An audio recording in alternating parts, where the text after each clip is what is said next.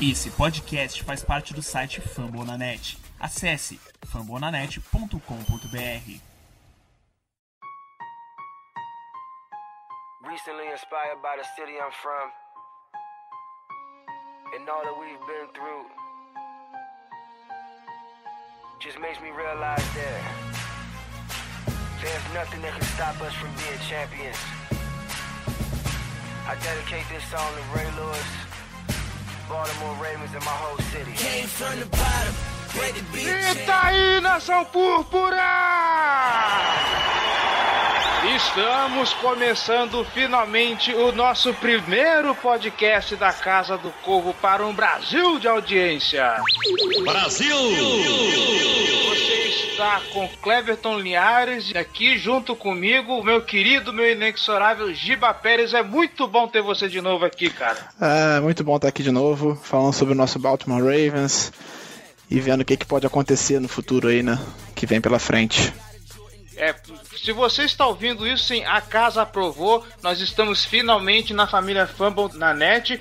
Fizemos até um pequeno sucessinho, cara. achei bonito. A galera compartilhou, teve e-mail, coisa emocionante.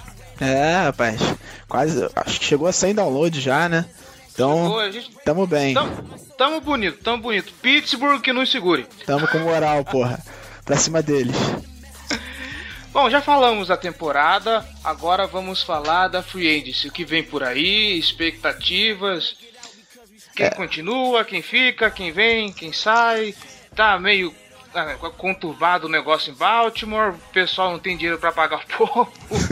vamos falar isso daqui a pouco, certo? Isso mesmo, é isso mesmo. Vamos começar falando do que que vem por aí, né? Porque a temporada tá nessa oficina tá começando a esquentar ainda, então vamos prever o que vai acontecer. Mas antes a gente vai dar uns recadinhos. In my city, we go super, super hard. King, super duper hard, though. We go super, super.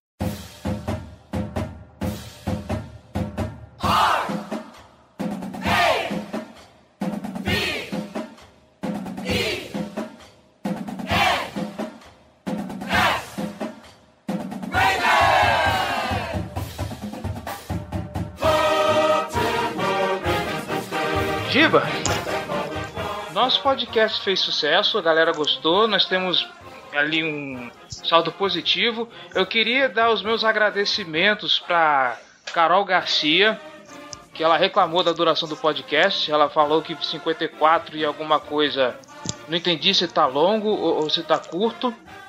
É, pode ser, pode ser longo, né? Quase uma hora. Se ela reclamou que tá longo, isso aqui, ela que se prepara que isso aqui vai ter mais de uma hora. Certeza. Eu queria dar também os meus agradecimentos a Odilney Vieira, que ajudou a retweetar, ajudou a curtir. Todos vocês que, que retweetaram, que compartilharam, que curtiram, que baixaram e gostaram, a gente fica muito agradecido. Obrigado de coração. O Odilney especificamente porque ele mandou um, um artigo bem bacana lá para o blog sobre as necessidades de wide receiver. Aliás, seu Giba, estou esperando um texto seu também, tá? Ah, só chamar que eu faço. Já está convidado. Ótimo, beleza. Já está convidado. A casa é sua também. Show, tá fechado então. Então se preparem os textos do Giba. Show de bola. E eu queria também mandar um outro abraço pro Igor Túlio. Cara, quando eu vi que tinham comentado lá no site do Famonanet, eu, eu fiquei com o coração aquecido. e um bom comentário, né? Porque se fosse xingando ainda. Não, e legal foi isso, um bom comentário. E não só isso, ele mandou um e-mail. Gente, isso aí eu não sabia não. Isso é novidade pra mim. Aqui, o e-mail do Igor Túlio, 20 anos, Brasília, Distrito Federal. Desde que comecei a assistir a NFL uns anos depois escutar podcast sobre o tema, sempre quis algo do meu time, seja para saber notícias mais direcionadas, debater os últimos jogos ou conversar sobre o desempenho dos jogadores. Uma coisa que é curiosa, acho que nós somos pioneiros no que se trata em podcast do Baltimore no Brasil, né? É, eu nunca vi outro. Aliás, o Baltimore sempre sofreu com um problema crônico, né? Criavam-se perfis do Baltimore e que duravam um pouco tempo e desativavam e acontecia isso. Agora o nosso nosso nosso esforço está durando, né? Então a gente está conseguindo manter vivo o, manter vivas as discussões sobre o Baltimore Ravens que eu, me, eu sentia falta disso, por isso até que eu criei o Twitter. Inclusive, a gente foi testemunha de um perfil que despirocou e resolveu abandonar da forma mais translocada possível, né? Começou a xingar a gente, a troco de nada. Começou a xingar o time a troco de nada. Pois é. Acho que ele revoltou ali com aquela derrota pros Steelers, aí despirocou. Tadinho, fraco. Quando escutei o Fumble na net e soube que tinha sido lançado um podcast só sobre o Baltimore Ravens, já fui correndo baixar e escutar e não me decepcionei. Muito boa conversa falando sobre a nossa última temporada e já pensando no futuro com o draft, free agents e a temporada em si. Draft, draft a gente chutou pra lua também, né? É, a gente. É, era, era, é uma época que ainda tá muito obscuro, assim. Tirando o Browns ali na primeira escolha, que até existe alguma dúvida, mas eu duvido muito que eles não vão pegar o Garrett. A maioria dos times ainda é um pouco obscuro o que, que vai ser feito, assim. Você não, não, não viu o combine, tem muito tempo até o draft, pode vazar o vídeo de alguém fumando maconha aí na, com a máscara de gás, por exemplo. Então muita coisa pode acontecer. Ainda mais no caso do Baltimore, que você, você pega os mocks eles são muito fragmentados, não tem um consenso. É, até mesmo em questão de posições. Se fossem só o nome de jogadores, assim, tipo, ah, não, são, vai pegar a corner, mas tem vários corners diferentes. Não. Já vi corner, já vi wide receiver, já vi linha defensiva, já vi running back, já vi de tudo pro Baltimore. Então é muito difícil prever no momento o que, que vai acontecer. Bom, mas isso fica para um próximo programa. Peço que vocês continuem semanalmente, quinzenalmente, mensalmente, não sei periodicidade, falando sobre o time de Baltimore. Grande abraço e obrigado. É, é muito amor desse cara, né? Puta merda. Temos o nosso fã número um. É, que lindo. Eu tô esperando agora o nosso primeiro hater. É, não vai demorar muito não, pode ter certeza disso. É, são os haters que ajudam a decolar esse negócio. É. Então, só para lembrar, é, o que a gente combinou com a casa e que eu combinei também com o Giba, nós vamos fazer quinzenalmente durante a, a off-season e vamos tentar fazer semanalmente durante a temporada regular para comentar os jogos. É, que é a parte mais fácil, né? Vamos tentar só para manter o cronograma. A parte mais fácil é comentar os jogos semanalmente. Agora, durante a off-season, quinzenalmente, que é a parte mais complicada. Ah, é punk. Que quando passa o draft ali, aquele, aqueles meses sem nada acontecendo, é complicado. E você que está escutando, faça que nem o Igor, faça que nem a Carol. Comente, mande seu feedback. Mande o seu e-mail para casa do gmail.com. Deixe nos comentários na página do site. Dê um page view também pro pessoal do Fanball na net. Pra eles verem que vocês gostam deles, gostam da gente. É que a gente tá puxando o view pra eles. Uhul! Pode mandar reply no Twitter, DM, qualquer coisa. Faz a festa. O importante é a gente juntar a comunidade Baltimore Ravens pra conversa, pro diálogo, porque isso está faltando aqui. É, a gente sempre responde no Twitter, então isso não é um problema. Principalmente o Giba, que é o especialista, eu sou só curioso. Inclusive, eh, esses dias, fazendo um comentário bem aleatório aqui, eu estava trocando e-mails com a. Agora me fugiu o nome da moça que ela é. É tipo gerente de, de marketing e que faz a relação entre o o time e o pessoal da PSL, que é aquele programa de, de assentos cativos, assentos, eh, cadeiras permanentes do estádio. Aham. Uhum. E, e, ela ficou embasbacada quando descobriu que tinha fã do Baltimore no Brasil. É, eu já troquei tweet com o Zrebeck, que ele já me tirou dúvidas, inclusive, no Twitter. E o. Acho que foi o Garrett Downing que me respondeu uma vez também. Que são... O Zebra que ele é tenciosíssimo, cara. Eu não sei como é que ele me aguenta. É, ele responde bastante no Twitter, assim, quem tira dúvida mesmo do Brasil. E o Downing já me respondeu também alguma pergunta que eu fiz para ele, assim. Então, o Downing, que é um dos, um dos um dos jornalistas do site do Baltimore, que faz coluna Sim. semanalmente, ele, ele faz o Final Drive, né, que é o, a coluna, o, tipo um, uma colunazinha rápida de vídeo. Então eles são bem atenciosos, assim. Falando em, no site oficial, tem uma matéria do Late for Work, que é aquela coluna que tem semanalmente na hora do almoço. E a gente vai começar, vai comentar uma informação muito bacana que apareceu lá. Bom, vamos então pro programa? Vamos começar. Beleza.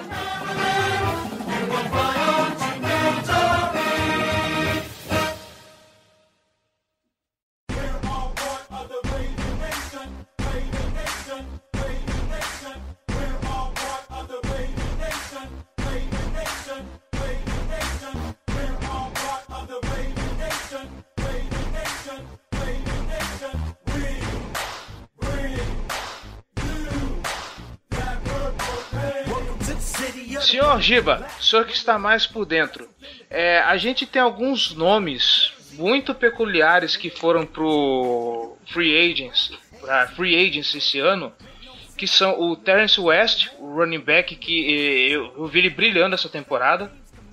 É, o West já é um, é um caso mais simples, assim. Ele é um re- restricted free, free agents, né? Que é um cara que ele tem, eles têm, tipo, o Baltimore tem direito de negociação exclusiva com ele e ele pode, é só igualar qualquer outra oferta que fica com ele. Então é uma, questão mais fácil de renovação, assim.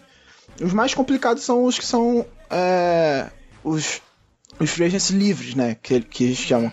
Que são os caras que estão livres no mercado e podem receber qualquer oferta e o Baltimore tem que negociar, tem que cobrir a oferta, tem que tentar manter os caras. Desses que estão livres, eu destaco quatro nomes, que são os, os mais importantes. Caraca, quatro eu destaco. Ah, tem dois, vai. Não, quatro. Na minha, não, na minha opinião, tem dois. É o, o Kyle e o, o, o Brandon Williams. Pelo menos os mais Não, expressivos. O Brandon Williams, que é o, o melhor jogador da free agency do Baltimore. O Rick Wagner, que é o right tackle titular, e eu acho importante manter ele. Sim. O Kyle Juszczyk, que é o fullback, que ele é, ele é bom, ele é o melhor da liga, né? Mas é uma posição que, que não vale investir muito dinheiro pra manter, assim. Que, gostaria que ele ficasse, mas que se ele quiser muito dinheiro, não vale a pena renovar. E o Kamaraken. Eu vou, eu- a gente vai discutir um por um, assim, que é mais fácil de situar a situação e tal. Mas já destaco que, pra mim, o mais importante de se renovar é o Rick Wagner. Então, vamos começar pela ordem que eu tô vendo aqui na, na lista do site do Baltimore Ravens. O Kamar Aiken, ele tá numa situação, não sei se é complicada, não sei se a água tá batendo na bunda. Ele teve uma temporada 2015 muito boa e ele teve uma temporada 2016 muito ruim. É, ele en- entrou uma questão também que na temporada 2016 o que fizeram com ele eu diria que foi até sacanagem assim. Ele, ele terminou a temporada 2015-2016 como o único recebedor vivo do Baltimore, porque todos os outros foram assassinados durante a temporada. Todos se machucaram, então ele era o único assim. Ele virou o recebedor 1 e ele foi bem. Ele teve quase mil jardas, recebeu e ele segurou a onda quando, quando a situação era crítica. Ele segurou a onda. E aí, quando começa a temporada seguinte, o, o Mark Trestman simplesmente excluiu ele da- das chamadas. Ele teve pouquíssimos snaps no início da temporada e teve pouquíssimo espaço nas chamadas. Ele, re- dificilmente recebeu uma bola nessa temporada. Ele ganhou muitos, ele ganhou mais espaço quando o Trestman foi demitido. E entrou o Mornweg e o Mornweg começou a botar mais ele pra jogar. E até por isso agora, no final da quando acabou a temporada, ele falou que foi uma temporada muito frustrante pra ele e que ele tava irritado com a situação. Ele ficou puto porque sacanearam ele, assim, basicamente, sendo, sendo direto, assim. Então, isso é o principal ponto de dificuldade da renovação dele. Ele vai querer testar o mercado, ele vai querer ver o valor dele, ver o que, que, que ele vai receber de oferta, e aí o Baltimore vai ter que negociar com ele e ver o que, que o Baltimore tem condições de pagar pra ele, assim. E, e fica, e fica aquela questão também, quanto o Baltimore tem interesse em pagar pra ele? Porque o que ele fez na temporada, na temporada passada fica difícil de você avaliar, assim, se vale a pena pagar caro ou não. Então, isso que eu ia falar, porque, querendo ou não, apesar de nós termos o. o, o Pierman e o Mike Wallace, o Mike Wallace ele continua no, no, no elenco, né? Acredito que sim, a gente vai falar isso com mais, com mais detalhes mais pra frente, mas eu acho que ele fica assim. Então, apesar de ter esses dois aí, você ter só dois wide receivers no elenco não garante muita coisa. É, é, é, Quem tem dois tem um e pra um cara desse parar no injury report é dois palitos.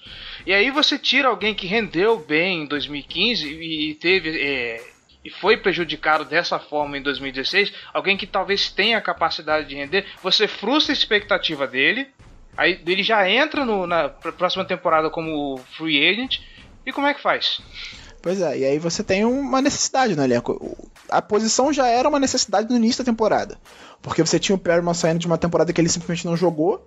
Na, na, na teoria, essa foi a segunda temporada dele. Na prática, foi a primeira. E ele, inclusive, perdeu o training camp, que é muito importante para alguém que tá começando, assim. Pro calor, pro, um, pro jovem, o training camp é importantíssimo.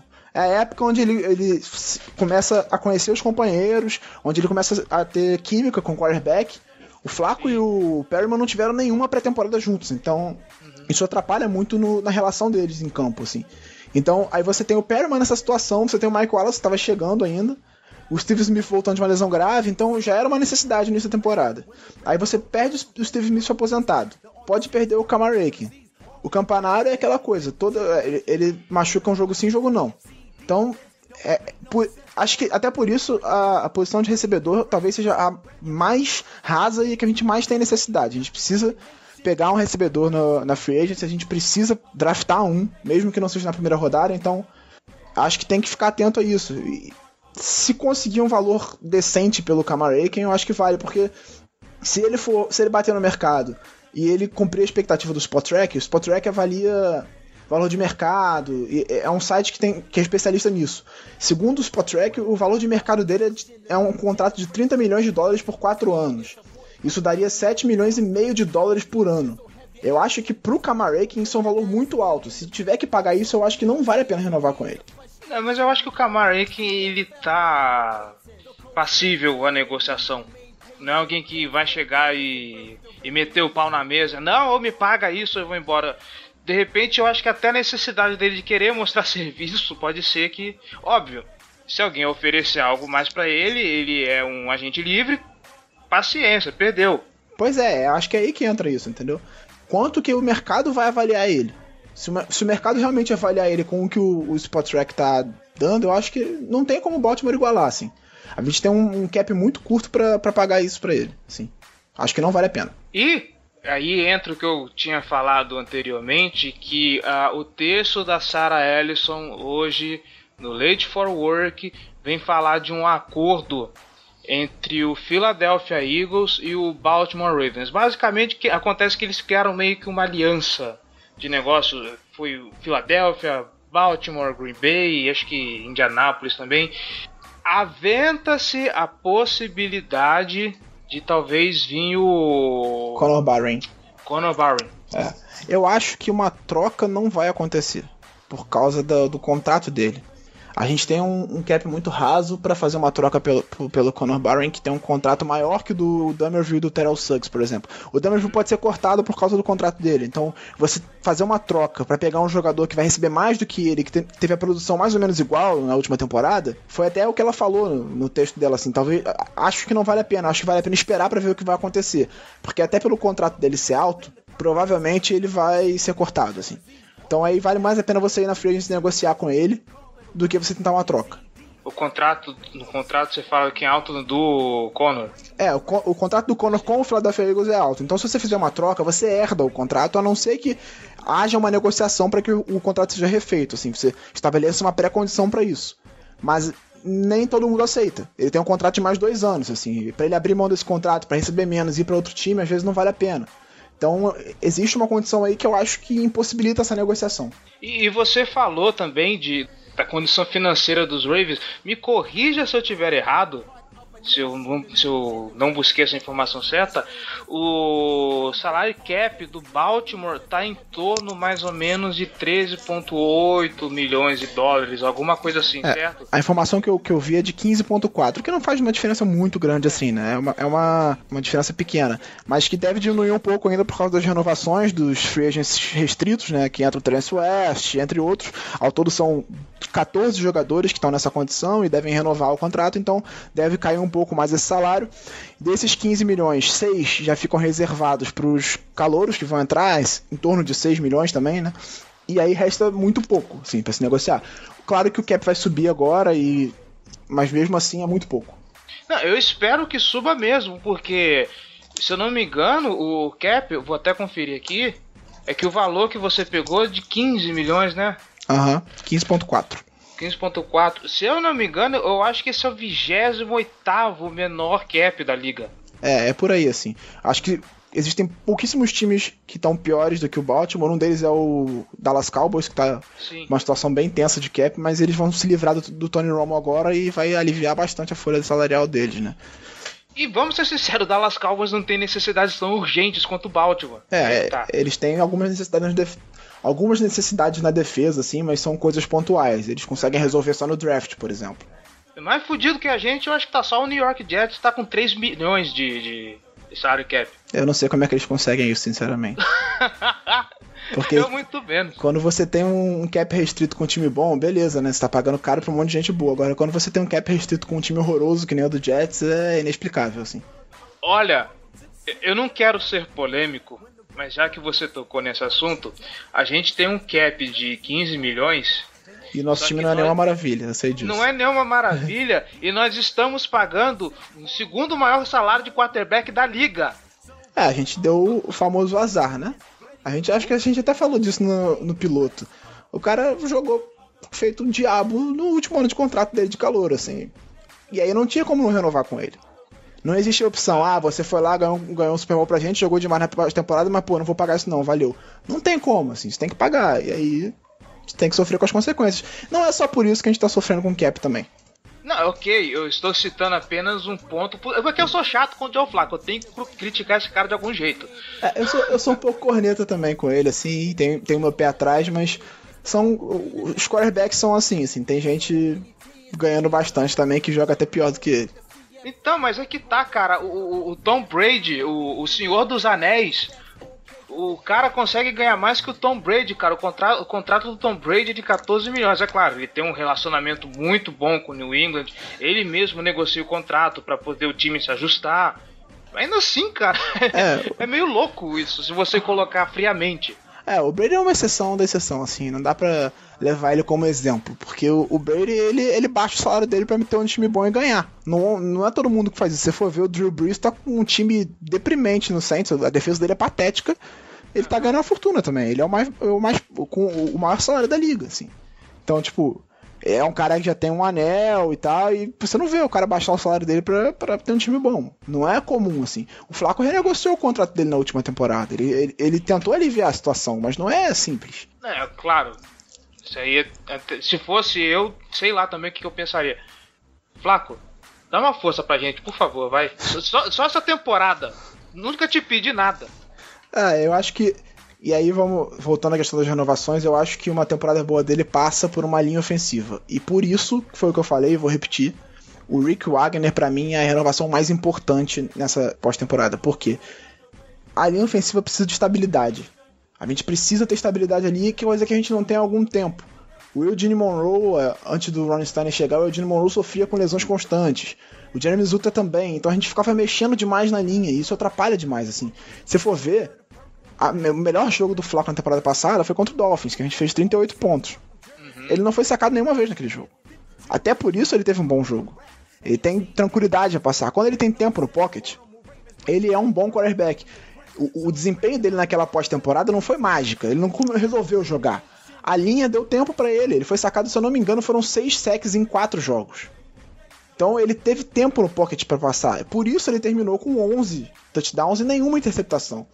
Então, eu acho que passa muito por isso. E você tem uma linha estável, por mais que o Rick Wagner não seja nenhum gênio, ele não é o melhor right tackle da liga, nem perto disso. Mas ele é um cara constante, é um cara regular, é um cara que se machuca pouco. Então eu acho importante você ter ele, você renovar com ele. Claro, você não vai pagar contrato de top pra ele.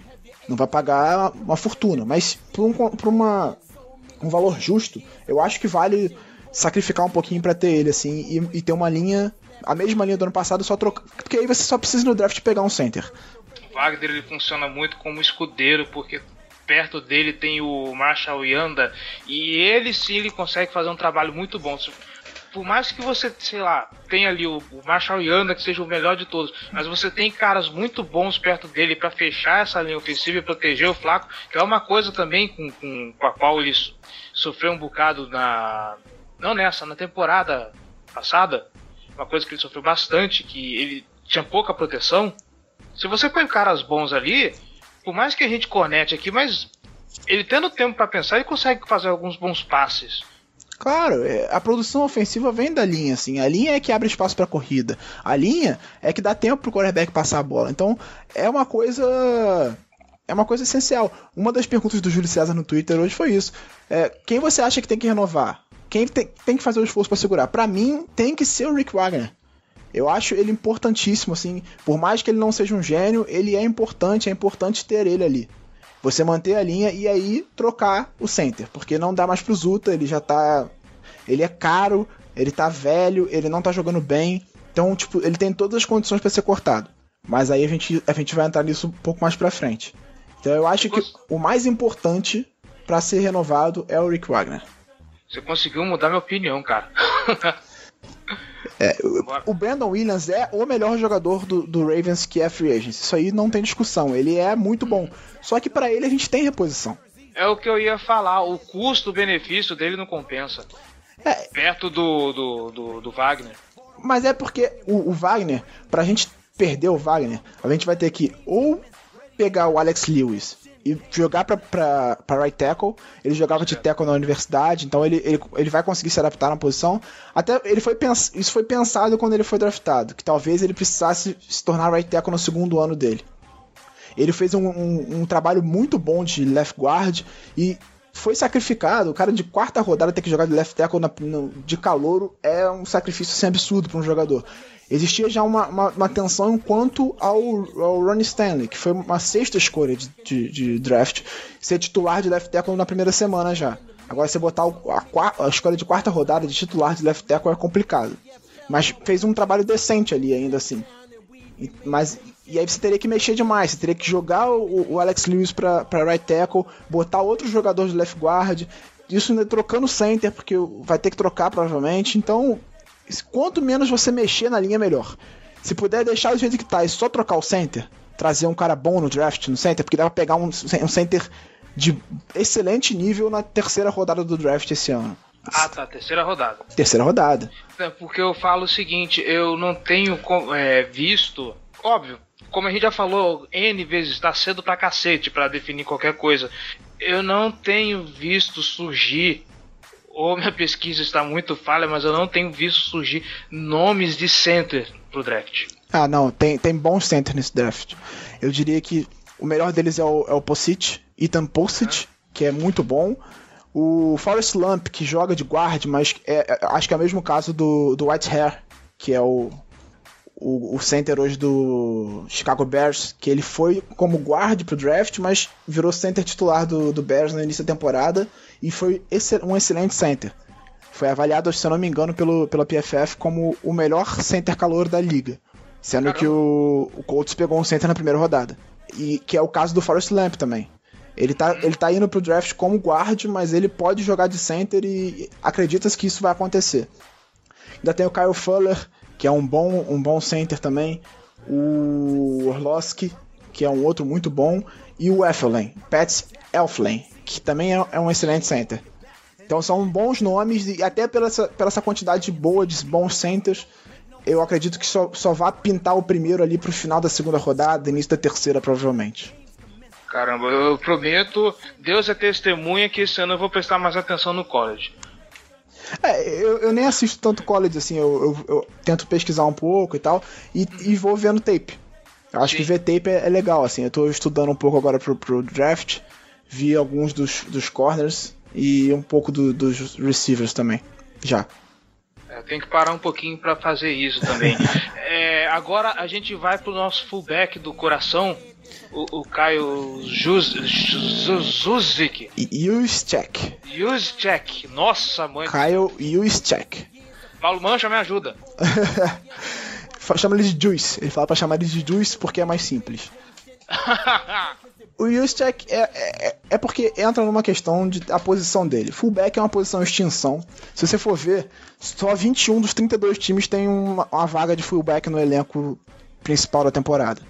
Então, você não se sabe assim quanto ele pode ser avaliado. Acredita-se que ele vai que ele, ele vale um contrato entre 2 e 4 milhões por ano, assim, que é um valor justo para ele. Agora, eu não sei se o Baltimore tem dinheiro para gastar dois, entre 2 e 4 milhões por ano num fullback, entendeu? Porque, por melhor que ele seja, e ele teve uma produção excelente com o fullback na temporada passada, ele recebeu para mais de 200 jardas, ele correu para um touchdown que foi um grande touchdown contra os Steelers. Sim, é desse touchdown que eu ia falar, cara. É, fullback, por ser um negócio muito extinção, quando tem a gente não presta muita atenção. Mas nesse jogo ele foi muito bem. É, ele é muito importante nos bloqueios para corrida. Ele é muito importante nos bloqueios para passe, quando ele está em campo. E ele, ele, ele é uma arma também nessas recepções curtas para arrastar corrente. Ele faz isso bem também. Volta e meia ele, ele, dá, ele explode e consegue umas 20, 30 jardas. Então ele é um cara. É uma arma interessante. Mas considerando a situação de cap do Baltimore, não vale você gastar muito dinheiro nele, assim. A gente tem 15 milhões de cap, a gente vai ter uma situação restrita e dependendo da oferta que ele receber, a gente não vai conseguir igualar, assim. Fala-se talvez que o 49ers tenha interesse nele, porque o Shanahan adora um fullback. E aí o 49ers com a quantidade de cap que ele tem, é só ele querer que ele vai levar, assim, porque a gente não tem como disputar o fullback com, com o com o 49ers, assim. Eu, por mim, ficariam todos os free agents, mas eu acho que pela condição financeira do Baltimore, eu faria um esforço maior pelo Wagner. É ficar com todos a partir do momento que você põe o, o Brandon Williams na roda, você perde toda a condição, né? É, porque o Brandon Williams está avaliado para um contrato de 12 milhões por ano. 12,4 milhões por ano. Então, é, eu estava vendo, agora eu não lembro, acho que foi no Baltimore Sun que eles publicaram isso. É óbvio que qualquer jogador no lugar dele vai falar isso. Ele mencionou que dinheiro não seria uma condição tão importante para decidir o futuro. O que que a gente pode ser levado a pensar? Se ele ficar se sentir bem em Baltimore, ele pode até pensar em renegociar o contrato. É, ele falou que ele aceitaria, ele daria um desconto pro time da casa, que ele falou, ele falou com esses termos assim. Ele aceitaria receber um pouco menos para ficar no, no, Baltimore, mas um pouco menos quanto? Ele vai aceitar receber, sei lá, 8 milhões? Não. Ele vai querer receber no mínimo 11. E mesmo assim não tem condição de pagar. Você tendo 15 milhões de cap, como é que você vai pagar 11 para um jogador? E uma coisa que preocupa, porque é alguém que a torcida está querendo muito, é o principal free agency livre que a torcida quer que fique. E o Eric De Costa já falou: o Brandon Williams é a nossa prioridade. Assusta um pouco você ouvir isso. Você sabe que o cara vale muito. A gente aqui acabou de avaliar. Talvez o custo-benefício não compense. Por, por gênio que ele seja. É, ele, ele é muito bom, assim, isso é inegável. Ele não é completo, porque ele é muito bom contra a corrida, mas ele não chega tanto assim no quarterback. Ele teve, se não me engano, essa temporada ele teve só um sec ou dois, alguma coisa assim, eu vou até verificar aqui. Mas ele, ele é um cara que chega pouco no quarterback. Então você precisa de um cara talvez mais completo. Ou então, como a NFL hoje em dia cada vez é um jogo de passe. Ela tem menos corrida e mais passe cada vez. Então você tem um cara que corre, que chega mais no quarterback, que bate mais no quarterback, é importante. E esse cara pode ser o Michael Pierce porque ele foi mais para campo essa temporada em situações de passe. Então, eu acho que ele pode dar conta, assim. Foi a primeira temporada dele, ele estava dividindo snaps, então é difícil você ter certeza de que ele pode ser o, o, cara que vai ser titular ali de nose tackle. Mas eu acho que ele pode dar conta, eu acho que ele, que ele, que ele dá conta, assim. Eu apostaria nisso. Eu não gastaria essa, esse dinheiro todo no Brandon Williams, mais por causa da, da reposição do que pelo, em si. Porque você tendo. Você, é, é mais fácil você gastar um dinheiro forte num cara que você não tem reposição ainda do que você gastar muito e aí a questão da, do cobertor curto, né? Você investe muito num cara e aí você fica faltando pro resto do time e, e o jovem que você podia desenvolver para aquela posição com um contrato de calor ainda por três temporadas, você não vai, entendeu? Então eu acho que vale a pena, talvez, a não ser que ele aceite um desconto muito grande, eu acho que vale a pena deixar ele ir, apostar no Michael Percy e tentar renovar com o Rick Wagner, por exemplo. Falando em trabalhar jogadores novos, a gente vê aqui no, no, no, no roster do, do Baltimore que a lista de, de wide receiver, a gente tem Chris Moore, a gente tem Vince Mayo, a gente tem Kenny Bell, eu não tenho recordação de ver esses caras jogarem. O Chris Moore ele é, ele é rookie, ok. Agora, por exemplo, o Vince Meio e o Kenny Bell estão acho que pro, pro segundo ano. É, ele, eles foram caras que foram pegos em, em waiver, em free agents, os caras foram cortados e aí o Baltimore pegou para compor o elenco. É o caso do Chris Matthews, por exemplo, que ainda tá no elenco, por incrível que pareça. A gente não vê ele tem um tempão, mas ele ainda tá no elenco. Uhum. É o cara de um jogo na carreira. Ele foi muito bem, em um jogo que foi justamente o Super Bowl que o Seahawks perdeu pro Patriots. E aí depois ele foi cortado, o Baltimore pegou, ele fez até um jogo bom, ele recebeu um touchdown naquela temporada terrível que a gente tava sem wide receiver. Uhum. Eu não lembro exatamente contra quem foi o jogo, mas eu lembro que ele recebeu um touchdown. Mas não teve muito espaço na temporada passada, assim. Ele teve algumas lesões e tal. Mas se você num roster desse, em que o time praticamente não tem wide receiver, você não consegue se destacar, sabe? O Chris Moore, ele, ele a gente, a gente teve um problema no draft passado que foi draftar é, wide receivers de características que a gente já tinha. A gente tinha o Mike Wallace, a gente tinha o Perryman. O Chris Moore é a mesma coisa. É um cara rápido, que estica o campo, que faz big play, e que não é confiável para rotas curtas e que tem mãos inseguras. A gente já tinha esses caras. O Mike Wallace até nem é tão inseguro assim, mas o, o Perryman e o, e o Mike Wallace é porque existia dúvida, ah, o Perryman vai conseguir jogar, pô, o cara tá no segundo ano de contrato, assim, não vale a pena você pegar outro cara igual a ele. Acho que, acho que o erro foi esse, você pegar um cara com características parecidas. Agora a gente tem três wide receivers iguais, com as mesmas características e não tem um cara para arrastar corrente. Isso faz uma falta. Pois é, a gente, a gente tinha o Steve Smith, agora não tem mais. Aham. Uhum. É, eu acho que os principais nomes do, do, do, do Baltimore são esses, né? É, o, em termos de, de receiver, fica o Perryman e o Mike Wallace. Eu acho que o Perryman pode se desenvolver num cara completo. Um cara Eu que. falo assim no, no, no, na questão dos free, agents, dos free agents livres. Ah, sim, claro. Os nomes a gente já abraçou, né? Sim, foram os quatro e a gente já pode ir pros cortes.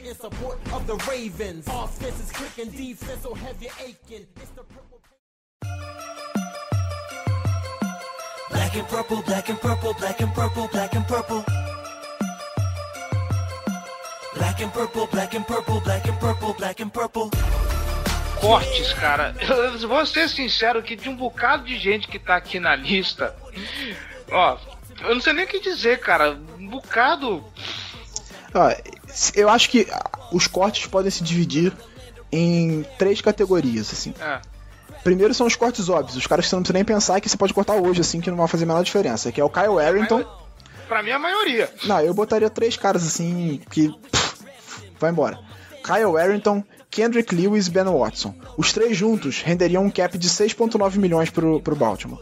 Então, ah, então é, um, é, é, um, é um acréscimo que a gente precisa, assim. Considerando que a gente tem 15, se ganhar mais 6, tá ótimo. Uhum. E são caras que não vão fazer a menor falta. O Ben Watson você tem 6 Tyrands, você não. Sei que ele veio, nem jogou, ele fez um snap na pré-temporada e rompeu o trono de Aquiles aí, pô. Mas, cara, o cara já tem 37 anos, a gente tem 6 Tyrands quatro deles são jovens, então acho que não vale, vale zero a pena segurar ele por um, um salário alto. Então, tchau. Kendrick Lewis, não sei nem o que ele tá fazendo ainda no Baltimore. Kyle Wellington é a mesma coisa. São dois caras que só estão ali porque realmente não tem ninguém na posição e você precisa ter algum cabeça de bagre lá para ajudar se, se der merda. Então são, são, são caras que vão ser cortados. Acho que não existe dúvida de que eles vão ser cortados. E aí. Caraca, 6 milhões é muita coisa, gente. É, quase 7, né? 6,9. Uhum. Uhum. São quase 7 milhões. E aí entram os cortes que você pode cortar agora ou pode esperar. Que para mim é o Dumberville, o Mike Wallace e o Ladarius Webb. O Mike Wallace eu acredito que ele vai ou vai ficar com o contrato que ele tem ou ele vai renegociar o contrato. Eu acho que ele não vai ser cortado até pela insegurança na posição. Então eu acho que ele não vai ser cortado. Ele pode até ser, mas acho que não. E não faz diferença a época que ele for cortado. Se ele for cortado agora, for cortado em junho, vai, vai render a mesma coisa no cap. O Webb, ele tem um grave problema que ele era cornerback e virou safety. Então ele é um safety com um contrato de corner. Ele conta 5 milhões contra o cap. 5.5 sozinho contra o cap. Para um, ah. Pra um safety que nem é tão bom assim, é muito caro. Então o Webb, eu acho que existem duas, duas situações pro Webb. Ou vai ser cortado ou ele vai renegociar o contrato. Não existe a possibilidade dele permanecer com esse contrato. E o Dumerville é a mesma coisa. Não é a mesma coisa. O Dumerville, a produção dele foi abaixo nos últimos dois anos, assim. Ele teve uma contusão, ele não conseguiu se recuperar, e aí ele voltou, fez uma cirurgia na, na pré-temporada, falava-se que ele ia se recuperar já pro training camp, e ele voltou na semana 11, sei lá. Então, 6 milhões de contra o cap que ele conta, salário alto, também e eu acho que ele não vai querer renegociar o contrato dele. Então, o Dummerville é um cara que eu acredito que vai ser cortado e vai ser cortado agora. Porque não faz diferença em cortar ele agora ou cortar depois. O Mike Wallace eu acredito que vai ficar com o contrato dele. E o Webb eu acho que vai renegociar o contrato. Eu acho que vale esperar para cortar o Webb porque você precisa ver o que, que vai acontecer no draft. Se você não conseguir nenhum safety no draft, não tem como você cortar ele porque você não tem. Você não conseguiu um safety pra ser titular, assim. Um cara de segunda, terceira rodada pra ser titular e iniciar na semana 1 já como titular. Então, não vale a pena você cortar ele antes do draft. Vale a pena esperar para ver o que vai acontecer e tentar renegociar o contrato dele. para reduzir o impacto no cap. E diga-se de passagem, a gente praticamente não tem safety na, na no roster. É, do, dos, dos que a gente tem, o, O Matt Dillon, por exemplo, que não rendeu, foi um, um burst terrível.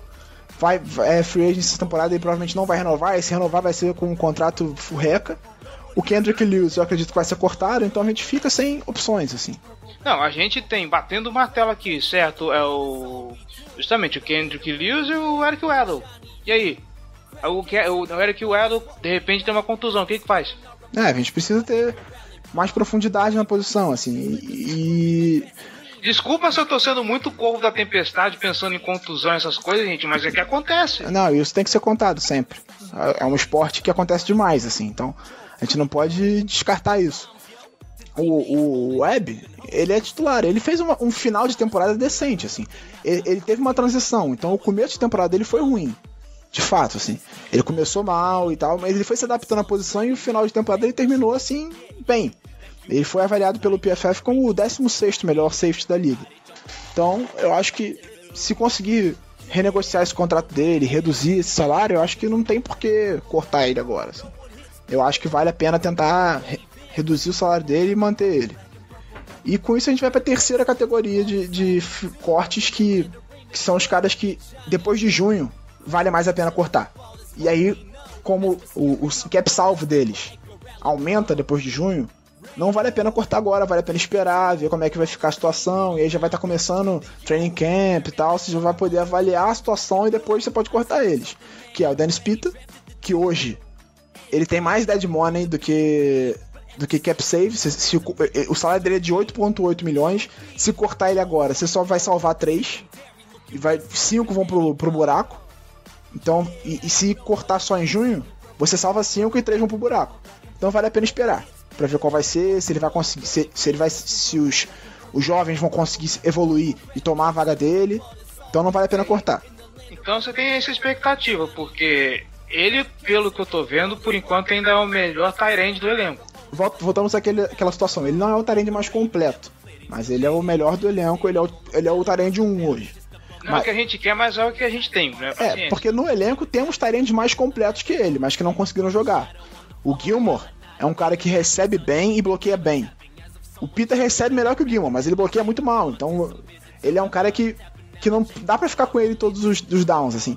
Se você precisar segurar um pouquinho mais a- a- os bloqueios pra um passe mais longo, não é bom ter o Peter. Porque ele precisa bloquear, ele bloqueia mal. Então, o Gilmore é melhor nisso. E o Gilmore, eu acredito que o Gilmore vai começar a temporada como Tyrande 1. E se o Pita não, re- não renegociar o contrato dele, eu acho que ele vai acabar sendo cortado antes da temporada. O Pita também pesa contra ele uma estatística muito triste que é existe um- uma análise feita chamada failed completions, que é basicamente os, bases, os passes completos que não dão em porra nenhuma, vamos dizer assim. Aham. Vamos exemplo, por exemplo, é um passe, por exemplo, que você precisa no first down que não chega a 45% do que você precisa. Você tá numa primeira para 10, você não consegue andar 45% daquelas rejadas, por exemplo, 60% da, da, do segundo down, 100% do da terceira ou quarta descidas. Você não consegue esse nível de conversão. Uhum. Os passes do Joe Flacco, pelo menos um terço deles caem nesse failed completions. E principal alvo dele esse ano foi Dennis Pita. É, ele recebeu mais. Ele foi o Tyrande que mais recebeu passes na liga esse ano, assim, em todos os Tyrands. A maioria dos passes eram aqueles passes curtos em que ele era atacado imediatamente, ganhava duas, três jardas. Então é, é, é o que entra nas estatísticas, assim. É um cara que ele recebe muitas bolas, mas são a maior parte bolas inúteis, assim. Eu diria mais, passes inúteis em situações importantes onde eu vi o seu quase infartando no Twitter por causa disso. É, assim, uma terceira pra cinco, aí você chama uma rota curta pro, pro Pita, dá um passe de três jardas pra ele e ele tá criado imediatamente. Sabe, isso não adianta nada. Era melhor você arriscar um passe longo pro Mike Wallace ou tentar correr do que dar aquele passe pra ele. Ele não tinha bloqueios pra avançar também. E aí, isso entra nessa conta também. Os bloqueios precisam ser feitos pra que ele ganhe as jardas depois da recepção. Se as jogadas são mal desenhadas, não adianta você dar um passe curto pra ele precisando de 5, dar um passe de 3 pra ele precisando de 5 e não bloquear pra ele avançar. Ele pode até quebrar teco, mas não vai ser sempre assim. Se o teco for bem feito, ele não consegue quebrar. E eu acho que isso também entra nessa estatística, assim. As jogadas foram mal desenhadas esse ano. Muito porque o, o playbook foi construído por um cara que era ruim. Acho que esse foi o maior erro do, do John Harbaugh como head coach na carreira dele até o momento. Foi contratar o Mark Trestman. Quando ele contratou o Mark Trestman, já se sabia o que esperar dele, sabia que ele era fraco, sabia tudo isso e ele foi contratado mesmo assim e depois foi mantido mesmo assim. Então eu acho que o erro foi esse, assim. E que jogou uma temporada no lixo ano passado que poderia ter sido melhor. Outro cara que pode entrar nessa categoria do, do Pita de esperar é o Charles Wright. Ele tem um salário alto, ele jogou muito mal na temporada passada, não vale a pena ficar com ele, mas se cortar ele agora, você tem um dead money maior. Vale a pena esperar até junho, cortar ele e, e salvar 4 milhões, em vez de salvar só 2,7 milhões cortando ele agora. Então vale esperar, até porque a gente não tem profundidade no, em corner ainda. Vale esperar o draft, ver o que, que, vai acontecer, se a gente vai pegar, se vai sobrar um corner na primeira rodada, se a gente vai conseguir pegar algum bom para ajudar na profundidade.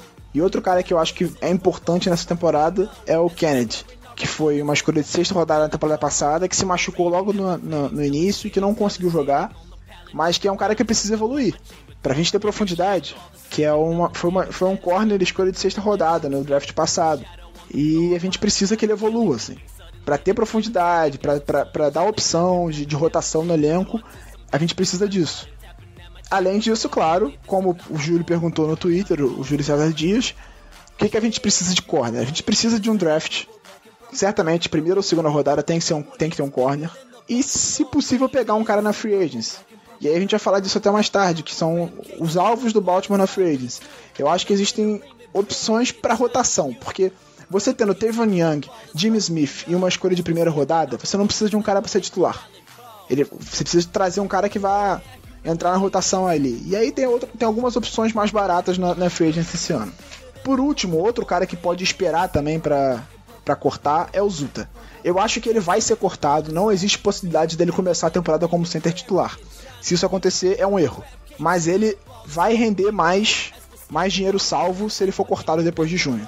Se cortar ele agora, você vai salvar 2,4 milhões. Se cortar ele depois de junho, vai salvar 3,5. Então vale a pena esperar ver se vai, se vai sobrar um center no draft, se você consegue repor a saída dele para depois cortar. Que é bem provável, né? É, eu acho que uma escolha de terceira rodada, que a gente tem duas, né? A gente vai ter duas esse ano, provavelmente. Sim. Certamente a gente consegue pegar um dos três melhores centros, assim, eu acredito. Então. Por que, que foi feito o trade dessa segunda escolha mesmo? Não, isso é uma pick compensatória pela perda do Oldsmel na temporada passada. Ah, verdade. Então a gente tem duas, duas picks na, na terceira rodada. Então. É um, são os três caras que eu acho que vão esperar para cortar, assim. Não vão ser cortados agora. Se alguém tá esperando que eles sejam cortados, isso dificilmente vai acontecer.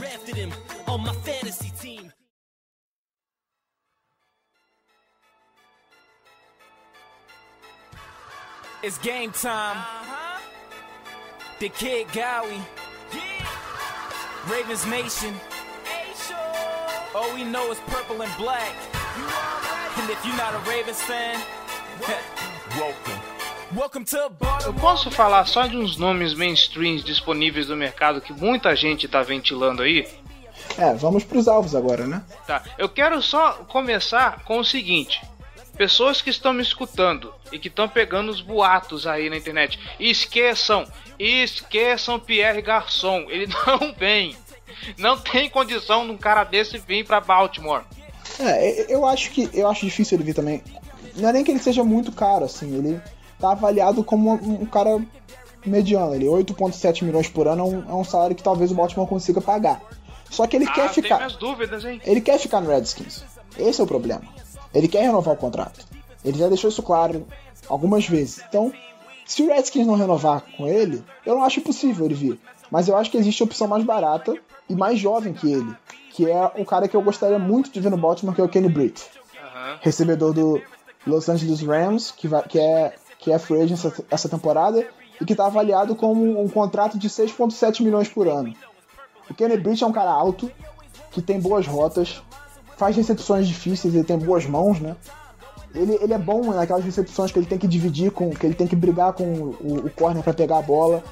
Ele faz recepções com uma mão e tal. E ele é aquele cara para arrastar correntes. Ele é o cara que o Baltimore precisa. E ele não é tão caro. Ele não tá sendo tão especulado assim. Tendo o Alshon Jeffrey, Victor Cruz na, na, na agency agora.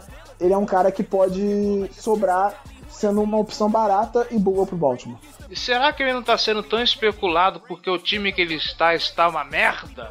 É, exatamente. Ele jogou num time sem linha ofensiva, sem quarterback, E aí ele acabou. Mesmo assim, ele fez uma temporada bem decente. Ele teve mil, jar, mil e duas jardas e cinco touchdowns. Então, uma temporada decente para um time que não tinha nada.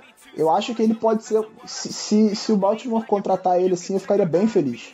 É, vamos ver, né? De repente, vindo para Baltimore com uma condição melhor de jogo, ele pode ser um, uma bela surpresa. É, ele viria para ser o wide receiver 1, junto com o Mike Wallace e o Perryman. Ele dividiria os principais snaps ali. Outro nome que tá ventilando por aí, Brandon Marshall, do, dos Jets, aí parece que tá um pouco mais palatável. Eu não sei quanto que é a média dele no mercado, sabe me dizer? Ah, eu não vi porque ele não foi cortado ainda, assim. Então, eu acho que. Eu acho que ele vai ser cortado, mas não é uma certeza. Então eu nem procurei saber. Eu acho que é melhor esperar para ver se o Jets vai realmente cortar ele, porque ele é o recebedor 1 do Jets. Por mais que ele seja caro, ele é um cara que conseguiu segurar a onda com, no tempo de vacas magras, com esses quarterbacks horrorosos aí. Sim. Só que o Jets tem uma situação de cap bem preocupante, então talvez ele seja cortado por causa disso. O dele está com. O dos Jets está em 3 milhões que a gente falou aqui, né? Alguma coisa assim, 2, 3 milhões. Pois é. Como é que se sustenta um time desse, cara? Vai contratar quem? É, e, e não tem quarterback, não tem É. running back, eles- o time sofre em tudo e não tem cap, assim, não dá pra explicar. Existem situações que até a gente tem, a gente passa por isso um pouco, são caras que são cortados e aí fica aquele dead money. E dead money é uma das piores coisas que tem, né? Por exemplo, a gente tá pagando 4 milhões pelo Jim Monroe que tá aposentado. Essa temporada a gente ainda paga mais 4 milhões pra ele. Então, são 4 milhões que a gente não tem no cap por causa disso. Vai, vai até quando esse pagamento? É, essa é a última temporada, essa- esse é o último ano. O contrato dele acabaria esse ano, e aí tem esse, esse dinheiro preso. Então, acontece assim, caras que você, você corta porque não estão rendendo, que você tem que continuar pagando eles. O caso do Zachary Orr, por exemplo, que ele saiu inesperadamente assim e também continua com. com... Não porque ele seria free agent essa temporada. Ele, ele Ah, seria verdade. um, um free agent restrito essa temporada, então ele não tinha mais contrato. Verdade, bem lembrado. Outro nome que ventilaram também foi o Vitor Cruz. Eu não sei porque a torcida do, do Giants está dando graças a Deus porque não quer mais ele. Não, a situação dele é, é complicada. Primeiro porque ele, teve- ele ficou muito tempo machucado, ele acabou não jogando. Aham. Segundo, porque o salário dele é alto. Então você, tendo Odell Beckham Jr., Sterling Shepard, você não precisa pagar muito caro pra um cara que não vai jogar. Na prática, assim, ele não joga. O mais que você esteja num mercado bastante rico, né? É, por mais que ele seja muito bom, Uhum. você tem dois caras. Um cara que é uma sumidade, que é o Beckham. Por mais que ele não seja o cara mais legal da face da Terra, ele é muito bom. E o Sterling Shepard, que é um cara muito promissor, assim. Então você não precisa gastar milhões num terceiro wide receiver. Então, ah, foi um corte que eu até falei antes, que eu achava que ia acontecer e que eu torcia pra acontecer pro Baltimore e só que pelo, pela onda que ele fez quando bateu no mercado, eu acho que muito difícil o Baltimore pegar. Seria interessante porque a gente porque ele não contaria contra a fórmula de pique compensatória. Então se a gente pega o Victor Cruz, a gente poderia ainda ter duas piques compensatórias no ano que vem por causa de Rick Wagner e por causa de Brandon Williams. São caras que são free agents e, e vão atrair muita atenção no mercado. Mas ele é caro para isso, assim. Eu acho que ele vai ter um contrato ainda alto, apesar de toda a situação física dele. Então, acho que ele vai para um, um time com mais espaço de financeiro para negociar, né? E outra coisa que é importante pra gente nessa temporada, eu acho que isso é mais importante que free agents, mais importante que draft, mais importante que tudo pra montagem do elenco, é Ah. jogadores que já estão lá evoluírem. E é isso que eu tô vendo e ninguém fala nada, cara. Você pega o, o roster do, do- dos Ravens, tem tanto jogador aqui que você nunca viu jogar e o que, que você faz com esse cara? é, né, essa rotação de wide receiver a gente precisa. Assim, pro Baltimore fazer uma boa temporada, a gente precisa que o Campanaro e o Reynolds joguem. O Campanaro precisa parar de se machucar e o Reynolds precisa concluir essa, essa mudança de posição dele. A gente precisa ver como é que tá a situação dele, assim. Ele teve um, um ano inteiro sem jogar, só treinando para se adaptar à posição. Então ele precisa jogar agora. Os dois vão jogar no slot, são slot receivers.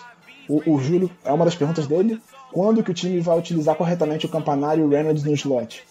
O Reynolds a gente precisa ver se ele, se ele conseguiu. Assim, ele vai ser testado agora nessa, nessa pré-temporada. Até por isso o Baltimore ativou ele no- antes do último jogo, mesmo não botando ele para jogar, ativou para ele estar no elenco e não ser e não correr o risco de perder ele para algum time como o Patriots, que adora jogadores assim. O Patriots adora um cara que trocou de posição, um, um wide- um wide receiver baixinho ali que faz rotas curtas e é rápido. Então, até por isso ele foi ativado para ele ter um contrato em vigor e, e- e permanecer. Sim. O Campanaro, é, é aquela coisa, a gente sabe que ele é talentoso, ele é bom, ele pode É, arrastar quando- corrente, mas Quando ele voltou de lesão no, nessa temporada, ele rendeu bem. O exatamente. cara, toda vez que ele vem, é, ele traz um pouquinho de esperança pra torcida. O, o próprio time confia nele. Agora ele precisa parar de se lesionar, né, gente? É, exatamente, ele precisa, ter, ele precisa ter condições físicas, assim. Então isso é importante. Outro alvo que eu. E aí com cap limitado, a gente precisa ver como é que vai ser a questão das renovações. Mas o, o Baltimore pode tentar buscar um, um pass rusher no draft que seja interessante, assim. Eu acho que seria, por exemplo, o caso do Nick Perry do, do, do, do Packers. Se ele, se ele chegar ao mercado, que eu não sei se vai acontecer, eu acho que o Packers vai fazer de tudo para renovar com ele antes disso. Se ele chegar ao mercado, vale a pena você pagar 8,5 milhões por ano para um cara que teve 11 sacks nessa temporada. Assim. Um cara que já é outside linebacker, então você não precisa transformar ele, porque grande parte dos, dos bons pass rushers do, do draft são defensive ends que jogam na 4-3 e precisariam trocar de posição para jogar. O que a gente já viu que isso é horrível quando você troca o sistema e tem que adaptar o cara, ele não rende. É, nem sempre o cara consegue se adaptar, então se já tem um cara que já joga nesse sistema, já ajuda demais. Então acho que valeria gastar nele. Diferentemente do, do Jabal Sheard, que é o caso que o, até a PFF sugeriu que o Baltimore tentasse pegar o Sheard do, do Patriots. O Sheard é um cara mais caro, que não teve um ano muito bom, ele teve só 5 sacks na temporada e 33 tackles. Então eu acho que vale mais a pena tentar buscar o Perry. E aí pra secundária, tudo depende do draft, né? Mas eu acho que, por exemplo, se a gente pega um, um corner na primeira rodada, um cara como o Webster, do Denver Broncos, pode ser interessante. O Webster fez uma boa temporada de calor em 2013 e ele perdeu muito espaço com a chegada do Akib Talib, que saiu do Patriots e foi pro Denver Broncos. E ele é titular junto com o Chris Harris Jr. E aí, com a chegada do Talib, ele perdeu espaço, ele perdeu os snaps e, rendeu mal. Então foram três anos assim que ele caiu e entrou no esquecimento. Então ele seria um jogador muito barato. Sim, ele está avaliado em 1,7 milhão por ano de contrato e que poderia entrar na rotação de corner e talvez até render mais do que a gente espera. E aqui é o, o último da minha lista, que eu li os stats dele agora há pouco, e pra mim não faz sentido ele aparecer, que é o Conor Borwin do, do Philadelphia Eagles. Gente, ok, o Zachary Orr saiu, a gente tá precisando de alguém pra reposição, mas poxa, o cara tem 30 anos de idade e ele teve a- o terceiro pior rendimento da, da liga. É, eu acho que o Conor Barrow entra. Ele é outside linebacker, ele não é inside Isso. linebacker. Então ele entra naquele caso do trocar de sistema. Ele foi muito bem enquanto outside linebacker jogando no 4-3. Não, jogando no 3-4. E aí, 3-4, isso. quando o Philadelphia Eagles mudou para 4-3, ele teve que virar defensive end, começar jogando com a mão no chão. E ali é- uma dinâmica completamente diferente. Assim, ele precisa sair de um ponto mais baixo, jogar com a mão no chão e, e disputar com o, o tackle. Então mu- muda um pouco e ele não conseguiu se adaptar. Talvez voltando pro 3-4, ele conseguisse render no Baltimore. Mas aí entra na questão do salário. Então, fora o salário, eu, mas na boa, cara, eu acho que ele tá velho. A gente tem um monte de, de jogadores velhos no time. Eu acho que mais um não seria a hora, eu- nesse caso, de pegar alguém mais jovem, preparar ele, fazer um trabalho a longo prazo. É, é o caso do Nick Perry, por exemplo. Nick Perry tem 26 anos.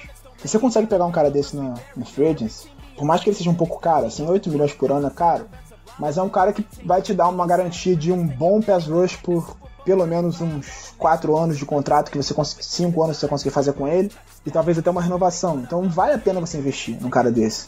Um cara pra jogar com Suggs, um cara pra dar mais cancha de evolução pro Judon, pro Zad Darius Smith. E aí, novamente, a gente entra na questão: os caras que a gente tem no elenco precisam evoluir. O Zad Darius re- regrediu essa temporada. Assim. Ele fez uma temporada de calor com 5 sacks e essa temporada ele teve 2, 1. Um. Então, a gente precisa que esses caras evoluam. Assim. Acho que o futuro do Baltimore passa pelo que ele vai conseguir fazer com os caras que ele já tem no elenco. Os caras que ele, que ele vai trazer podem ajudar muito, mas os caras, os, os segundanistas, e aí, segundanista eu boto até o Perryman, que já é terceiranista, mas que na prática é a segunda temporada dele jogando, esses caras precisam, precisam ter aquela quebra, eles precisam se tornar os jogadores que se esperava na época que eles foram draftados. Por exemplo, de rookie a gente tem pelo menos uns 18. E segundo ano, quer ver? A gente tem uns 10, por exemplo. Até pra mais. E tem que pôr essa galera pra rodar, porque daqui a pouco, se a gente for ficar contando com um monte de gente velha, primeiro, você vai ter uma, uma um injury report gigante. Esse, esses caras não vão conseguir render o que de, poderiam render, principalmente se for jogador de linha defensiva. Se você pega um time que gosta de, de, de segurar bastante a bola, de fazer campanhas de 7, de 5, 6 minutos aí, uma, de, uma defesa velha não aguenta. Então tá na hora de começar a fazer um rodízio com essa galera aí. É, a gente precisa que esses jogadores atinjam o próximo. É, é aqueles que nos Estados Unidos eles falam dar o próximo passo. Sim. O cara teve uma temporada de calor boa e agora ele precisa dar o próximo passo. Ele precisa se tornar um jogador profissional. Ele precisa ser o cara que se espera que ele, que ele, que ele seja. Então, o Jordan, principalmente, a gente precisa demais que ele dê o próximo passo. Ele precisa se tornar um cara que, porra, tenha 11, 12 sacks na temporada, assim. Ele teve uma temporada boa, se eu não me engano, ele teve 4 sacks essa temporada, apesar de ter poucos snaps. Ele começou como quarto pass rusher do, do, do elenco, ganhou, ele passou o Zadarius Smith. No final da temporada ele revezava bastante com o Domerville ali, mas com os, com os tapes dele ele foi perdendo, ele foi não conseguindo mais se desvencilhar dos, dos tackles, assim. Quando ele começou a ter material de estudo dele, ele começou a perder a disputa. Então ele precisa dar o próximo passo, ele precisa evoluir. E aí isso entra em várias posições, assim. A gente precisa que o que o Perryman dê o próximo passo. A gente precisa, quando a gente fala que a gente precisa de um playmaker, a gente não fala que precisa pegar, draftar um playmaker. A gente precisa que o Perryman se torne playmaker. E aí, até entrando mais uma pergunta do Júlio César, o Kenneth Dixon também.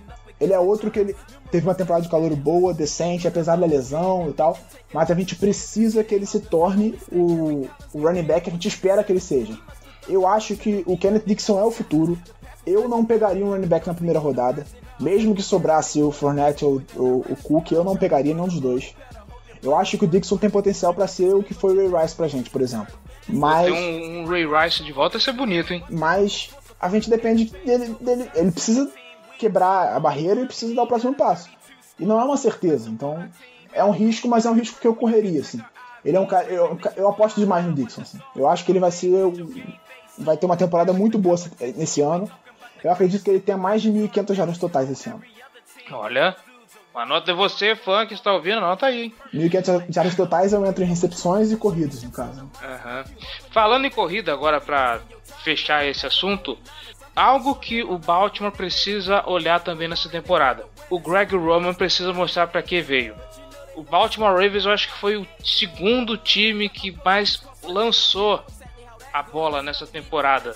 Eu acho que ele só fica atrás do New Orleans Saints. Eu não tenho os números de cabeça agora, ah. mas a quantidade de jardas corridas é miseral. Sim, a gente é ridícula teve, a, gente a teve um pouquinho.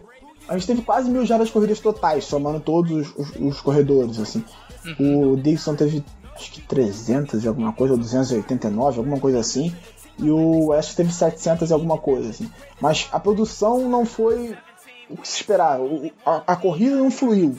Então, os bloqueios precisam ser melhores, as jogadas precisam ser melhor desenhadas e a gente precisa ter opções de jogada de corrida, assim. Existiam muito poucas, existiam pouquíssimas jogadas de corrida na temporada passada, assim. E aí volta, volta naquela situação do playbook. O playbook foi desenhado dessa forma. Então você precisa manejar isso. E o, o, o Greg Roman vai, vai ter papel importantíssimo nisso. Ele precisa desenhar boas jogadas de corrida e fazer o jogo, o jogo corrido do Baltimore fluir. O time tem que fluir naturalmente em campo, assim. Porque você via o Baltimore na temporada passada, dava aflição ver o ataque em campo, assim, parecia que o ataque tava sofrendo em campo. Então, precisa ser uma coisa mais natural, uma coisa que flui, assim. O time controlar o jogo. E muito disso passa pela corrida. Com certeza. Eu teve uma época que eu até costumava falar que o Corvo, ele não voa, ele corre. Porque a gente tinha um jogo corrido muito, muito bom. Pois é. Talvez não fosse aquelas maravilhas. E o que aconteceu nessa, né, nessa última temporada, Jesus! É, e aí, o que tá acontecendo com esse time? E nem foi tão distante assim. Nas últimas temporadas, antes do. Temporada, a temporada. Agora já a temporada passada a gente correu muito mal, essa última. A temporada retrasada, a gente teve aquela quantidade de lesão, linha ofensiva lesionada, o forçado lesionado e tal. Mas o. Se você for ver, o Buck Allen teve uma temporada bem decente. É uma coisa inexplicável para mim por que, que ele não ganhou o snap essa temporada. Alguma coisa aconteceu, eu não sei. Eu, inclusive, draftei ele no meu Fantasy. Eu fiquei bem decepcionado porque ele não jogou. E na temporada anterior, o, o Forçado teve mais de mil jardas na temporada. Então, a gente vinha de boas temporadas correndo, mesmo depois da saída do Ray Rice. Mas essa última temporada foi deprimente. E a gente tem jogadores bons de corrida. O Terence West já mostrou que corre bem pra caramba. É, o West, é, é, ele tem que melhorar ali nas- nos bloqueios dele, Sim, tem que melhorar algumas coisas, mas ele corre bem. Ele é um cara que, que faz o defensor errar, assim. Então, ele pode ser um. Ele se mostrou um bom running back essa temporada. Eu acho que o, o West não tem potencial para ser aquele running back 1, aquele cara que você confia para botar todos os downs, deixar ele em campo. Mas ele, ele pode ser o que foi o Bernard Pierce na época do Ray Rice. Um cara que, quando o. Correu duas vezes, tá cansado, aí bota ele, ele ganha umas jardinhas e ajuda. Mas é um cara bom, assim, ele mostrou potencial.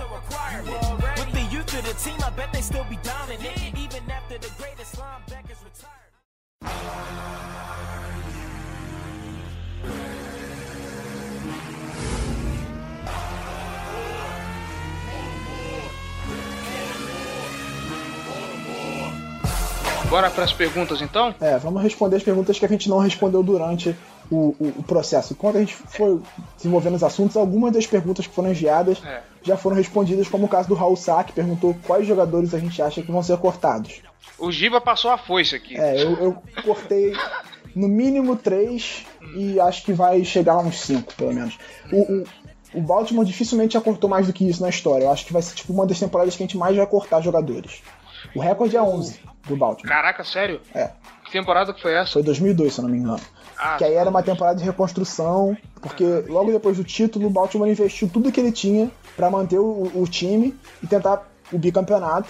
Perdeu na, na- nos playoffs, na, na segunda semana de playoffs, e aí teve que reconstruir o elenco, e aí cortou muitos jogadores e tal, mas foi uma situação atípica. Assim, se co- cortar cinco jogadores essa temporada já vai ser muita coisa. Foi essa época ou foi a época pós Super Bowl 47 que teve um, um meme engra- engraçadíssimo? Que era assim: é, apresentação do elenco dos Ravens. Só tem o Joe Flacco sentado no banco. Foi essa, foi 47, foi no 47. O Flaco só entrou em 2008. Ah, ah, tá. Um desmanche desgraçado. O pessoal do BR Dolphins, beijinho pra vocês. Também é outra pergunta que já foi respondida, né? Qual o entrave para a permanência do Brandon Williams? Quais e quais times podem atrapalhar a renovação dele? Eu acho que a gente já respondeu parte dessa pergunta, né? Que o é, problema é questão o preço. né? dinheiro. Basicamente é dinheiro. Pois é, eu acho que o Dolphins, até por isso ele perguntou, é o principal time interessado, interessado no Brandon Williams, assim. E pode ser com o cap que eles abriram agora com, com as mexidas que eles deram no elenco, eles vão ter dinheiro pra fazer uma oferta muito mais interessante que a do Baltimore. E a gente não tem dinheiro pra disputar o jogador com eles. A gente vai fazer uma oferta pra concorrer. E aí ele vai escolher. E agora, é, é- é assim, a gente pediu para as pessoas fazerem perguntas e o, o Júlio, ele estacionou um caminhão na nossa frente de pergunta.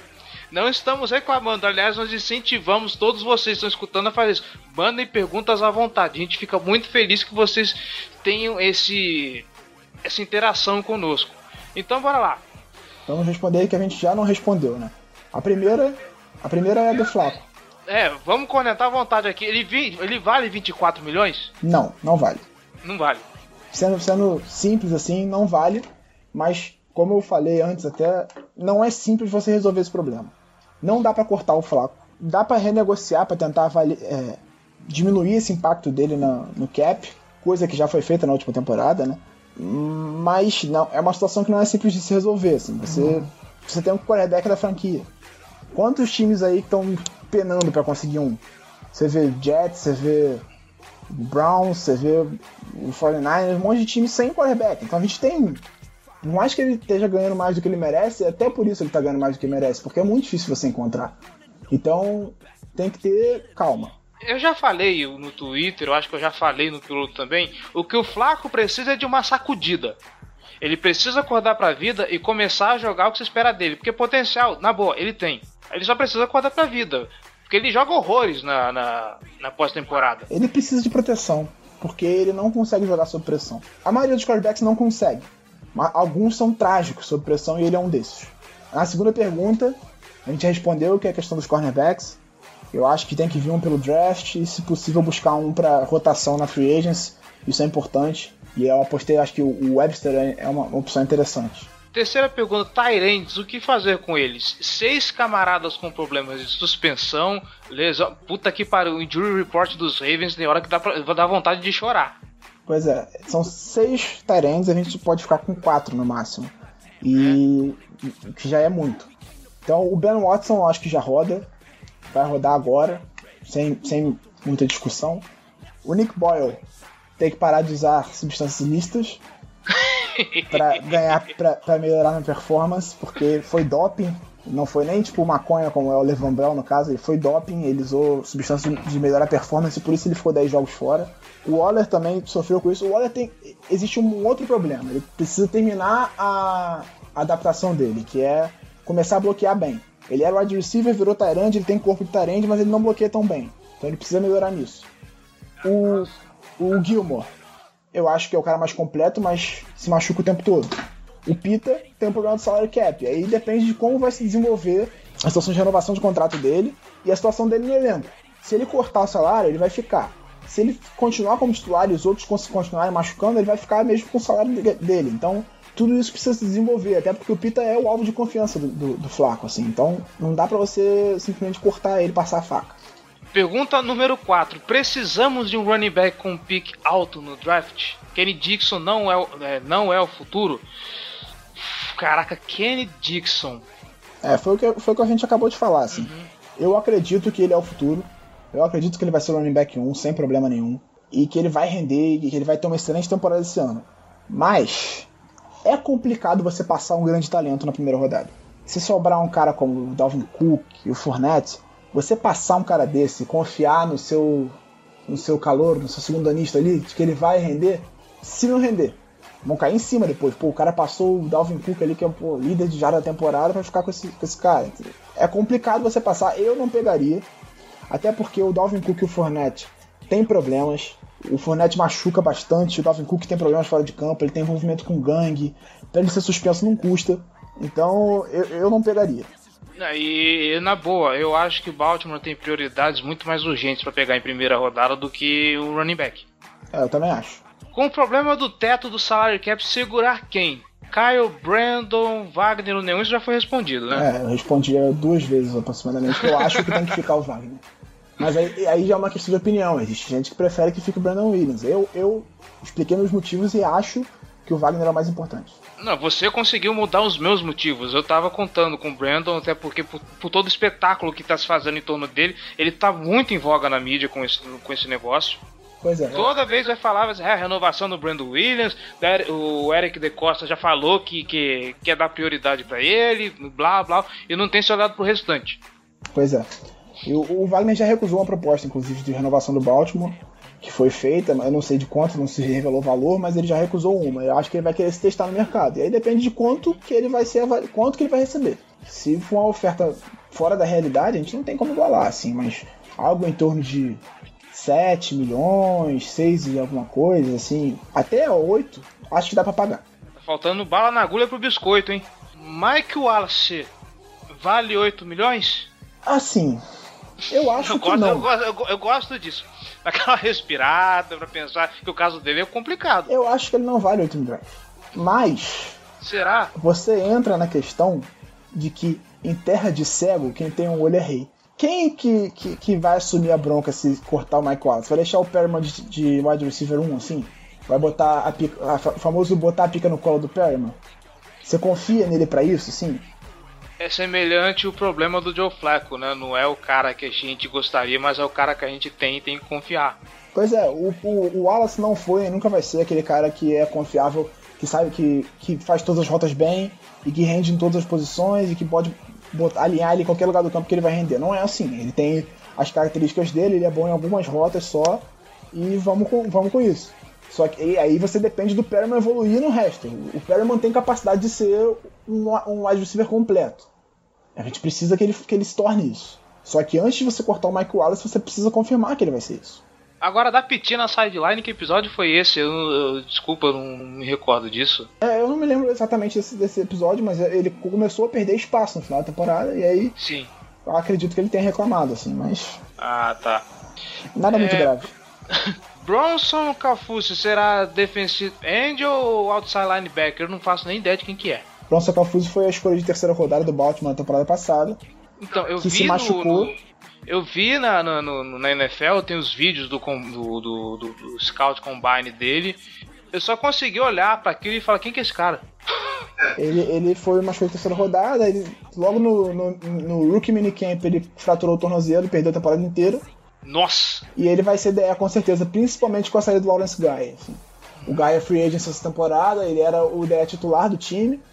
E não se fala muito em renovação dele, acho que se, se for um valor justo, assim, um valor baixo, dá pra renovar e continuar com ele enquanto você prepara o Calfuse pra assumir a vaga. Mas ele certamente vai ser ele não vai jogar de outside linebacker, até porque ele, é- eu acho ele grande demais pra isso, assim. E ele não tem essa agilidade necessária da posição.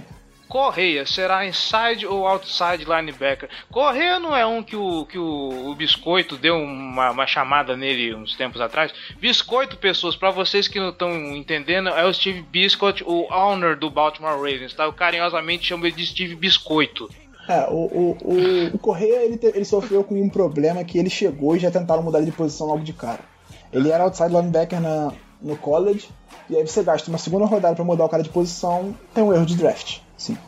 Você não, não, não escolhe um cara de segunda rodada pra mudar de posição, você escolhe um cara já mais quarta, quinta rodada, você muda ele de posição porque ele não vem pra ser titular. O Correia, em tese, deveria ser titular. E aí, se você draftar um cara na segunda rodada que você precisa trocar de posição, é porque você errou no draft. Então eu, eu acredito que ele vai ser.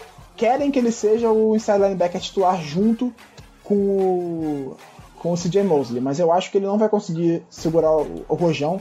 Eu aposto no Patrick Onuasola para ser o titular. Até o, até o fim da temporada eu acho que ele vai ser o titular de inside linebacker. Que foi um calor não draftado na última temporada e que começou a ganhar espaço no fim do ano. Você falar que o Baltimore errou no draft é meio forte, hein? Errou. Você fala que o, o Ozzy Nilsson foi lá e. Isso aí é meio forte. Não. Com o Correia eu garanto que ele errou. Ele tinha o Miles Jack, ele passou pra pegar uma escolha e draftar o Correia e ter que trocar o Correia de posição. Eu acho que foi um, um erro assim crasso.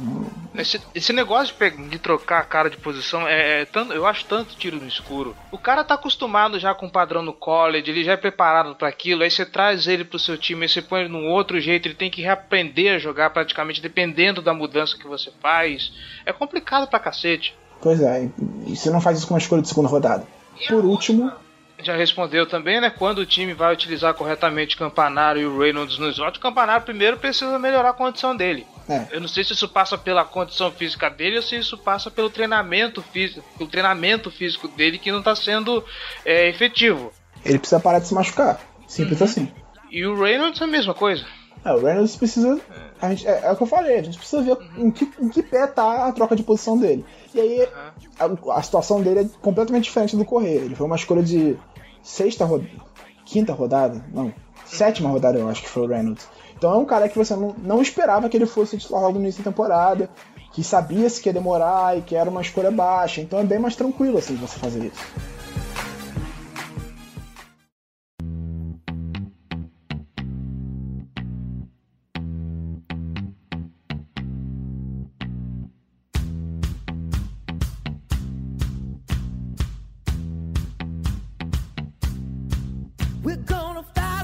Acho que é isso.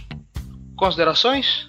Não, estamos encerrados e daqui a duas semanas vamos fazer o nosso podcast sobre o draft. Daqui a, daqui a duas semanas, né, é dia 22. Não, só daqui a duas semanas nem, o free, nem a Free Agents começou ainda. Nossa, cara, mas como demora essa off-season, gente? Meu Deus do céu.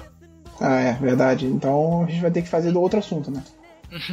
Ah, vamos ver, a gente conversa até lá. Bom, então é isso aí, pessoas. Deixem o seu feedback. Como eu falei, comentem aqui embaixo. Vai lá no fanonanet.com.br. Achem a gente lá, tá? Podcast Casa do Corvo. Comenta. Mandem seu e-mail para casa do corvo gmail.com. Siga-nos no Twitter, arroba Casa do Corvo, arroba BRavens Bra. agora aprendi. Siga, curta nossa página no Facebook, Casa do Corvo. Entre em contato com a gente, mandem suas dúvidas, sugestões de assunto. A gente quer ouvir vocês. E, algo que eu já falei há muito tempo, nós estamos precisando de colaboradores. Então, eu já convidei o Giba, estou esperando seu texto. E eu estou esperando também achar talentos aí entre vocês, gente. Se vocês quiserem participar dessa grande família, essa casa é que nem coração de mãe, sempre vai caber mais um. Então entre em contato conosco, seja pelo Twitter, seja pelo mesmo e-mail casadocovobr@gmail.com.